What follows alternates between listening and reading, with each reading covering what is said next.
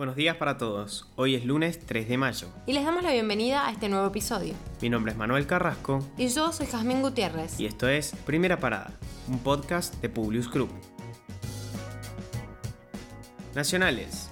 No son cinco ni tampoco una docena. Casi un tercio de los integrantes de la Cámara de Diputados ya se vacunó contra el COVID-19 son 75 de los 257 diputados, con representantes en los bloques mayoritarios, aunque más de la mitad pertenecen al Frente de Todos. 13 de los vacunados tienen menos de 60 años y 3 de ellos no llegan a los 50.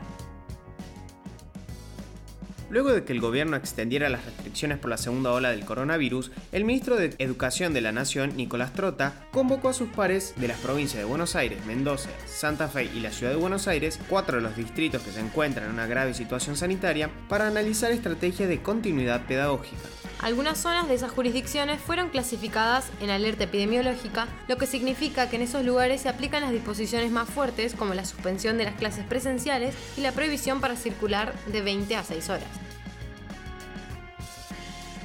Crisis en la coalición gobernante el presidente aguarda la oportunidad política para eyectar al cuestionado subsecretario de Energía, Federico Basualdo, mientras que la vicepresidenta prepara una ofensiva sobre el ministro de Economía por su política de tarifa eléctrica y su negociación con el FMI.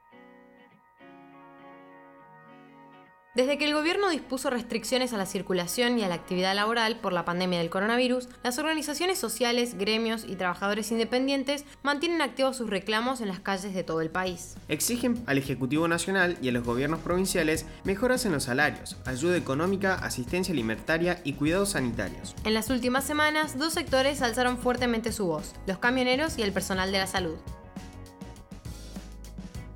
Trata de personas. Rescatan a cinco argentinas secuestradas en un prostíbulo de Bolivia. Una mujer pidió auxilio y luego de un importante despliegue de investigadores judiciales, agentes de Gendarmería Nacional y funcionarios de ambos países lograron salvar a las víctimas. El fiscal general, Francisco Snopek, de la Unidad Fiscal de Salta, lleva adelante una investigación en torno a una organización criminal de trata de personas transnacional, la que operaba a través de la modalidad de captación de mujeres en estado de vulnerabilidad que luego eran explotadas sexualmente.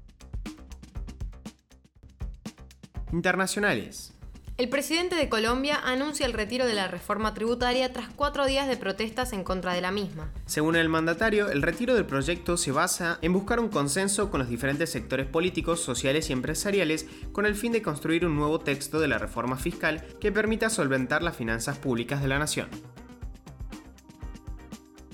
Crece la represión en Cuba. Opositores presentaron una carta abierta a los líderes mundiales por el secuestro de Luis Manuel Otero Alcántara. En la madrugada del 2 de mayo, fuerzas represivas del régimen del Partido Único imperante en Cuba secuestraron al joven artista disidente, el cual fue ingresado por la fuerza en el hospital de La Habana tras más de siete días de huelga de hambre y sed. En la carta alertan que la vida de Otero Alcántara corre grave peligro, no solo por los riesgos de su prolongada huelga de hambre y sed, sino también por el odio desmedido que profesa el régimen hacia quienes defienden los derechos humanos y se atreven a enfrentarlo con firmeza y valor mediante métodos de lucha no violenta. Con apenas el 11% de su población plenamente vacunada y con el 23% de sus habitantes con una sola dosis contra el COVID-19, Dinamarca retoma poco a poco la vida social tras casi cuatro meses de semi-confinamiento. Implementaron el Corona Pase, una especie de pasaporte digital que está ayudando a que sitios como bares, restaurantes, peluquerías, salones de belleza y diversos lugares de espectáculos puedan retomar sus actividades comerciales. Un estudio publicado en la revista científica Nature indicó que aquellos que no tuvieron coronavirus en un año es porque serían inmunes a la enfermedad, pues su organismo puede estar familiarizado con el virus por las células T que disminuyen su gravedad. Estas células son un tipo de glóbulo blanco que se forma a partir de las células madres en la médula ósea. Estas también dan protección contra varias enfermedades y ayudan a combatir el cáncer. Miami Beach convoca a vacunarse contra el COVID-19 en la playa. Este domingo situaron un puesto en Street Beach, donde aplicaron dosis de Johnson Johnson, anunciando que el horario iniciaría a las 10 a.m. y finalizaría a las 7 p.m. o hasta agotar las dosis. El único requisito era tener más de 18 años de edad. La nave de SpaceX, con cuatro astronautas de la Estación Espacial Internacional, regresó a la Tierra. Tres estadounidenses y un japonés abandonaron el sábado la Estación Espacial Internacional tras más de 160 días en el espacio para finalmente aterrizar frente a Florida. Aterrizaron en el mar, lo que es conocido como un amerizaje. Esta vez se trata de la primera misión regular que es transportada de regreso a la Tierra por SpaceX. Ahora sí, los despedimos por hoy.